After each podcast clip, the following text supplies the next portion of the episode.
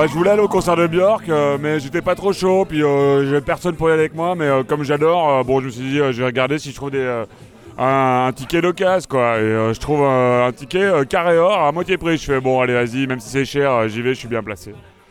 Et en fait, quelques semaines plus tôt, j'avais acheté, comment dire, un arc-en-ciel de bracelets. Pour pouvoir euh, accéder au backstage parce que j'ai l'habitude d'aller en backstage. J'ai toujours des amis euh, qui m'invitent à voir leurs concerts ou qui m'invitent à des concerts et en général j'arrive toujours à m'incruster dans les backstage. Et là ce coup-ci j'étais tout seul et donc j'avais pris toutes les couleurs avec moi et euh, donc je vais à la scène musicale près, de, Paris. Et je connaissais déjà la salle parce que j'avais déjà fini en backstage dans cette même salle pour, euh, quand j'étais allé voir les Chemical Brothers pour être précis. Et donc je vais euh, là où les gens euh, qui ont, sont VIP euh, récupèrent leur place et je regarde les bracelets et je vois la couleur. Et je fais ok, je sais quelle est la couleur. Je vois le concert, je passe un super concert, j'adore, je prends une grosse tarte. Fin du concert, je vais au shot vite fait, je m'en- je m'enfile le bracelet euh, orange donc euh, et je me rends à la porte qui permet d'accéder au backstage puisque je m'en rappelais. Et euh, donc on me laisse passer, je m'assois euh, dans la fosse et euh, là le régisseur général arrive et annonce ouais bon il n'y aura pas d'after ici, vous avez reçu un email vous, vous annonçant le lieu où allait se dérouler la soirée, l'after party. Et là moi je fais ma merde, j'ai pas reçu d'email parce que je me suis incrusté. Sauf que j'entends un mec qui dit ah, qui lit l'email à haute voix plus ou moins et donc le, le peu d'informations que j'entends, le peu de bribes que je perçois me permet de faire une recherche et de trouver le lieu où ça se passe. Je me rends euh, au lieu, le Savage, et euh, je roule un petit stick et je taxe du feu à un mec qui attend devant.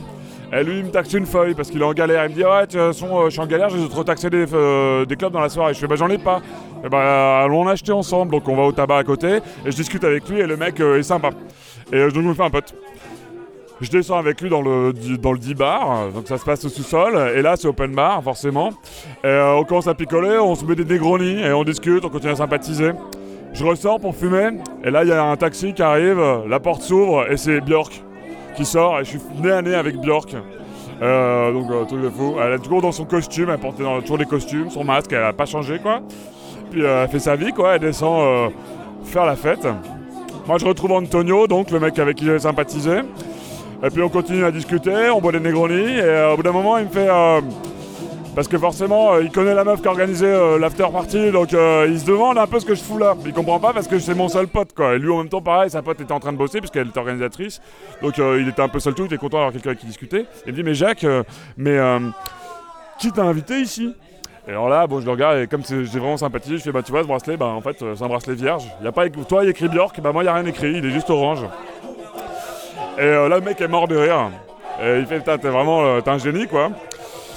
Et donc le plus drôle, c'est que un mois plus tard, euh, j'ai un pote qui joue euh, un festival à côté de chez moi, donc à Aubervilliers. Et bah, pareil, je m'incruste dans le backstage. ce coup-ci, ils étaient bleus les bracelets. Et je tombe sur Antonio. Et Antonio me voit et il est mort de rire. Et du coup, il me présente à des gens, il fait Ah, faut que je vous montre, c'est le gars, c'est le gars, c'est lui, parce qu'il avait dû raconter l'histoire en fait. Et euh, donc, ça a fait écho à tout ça et euh, c'était assez drôle.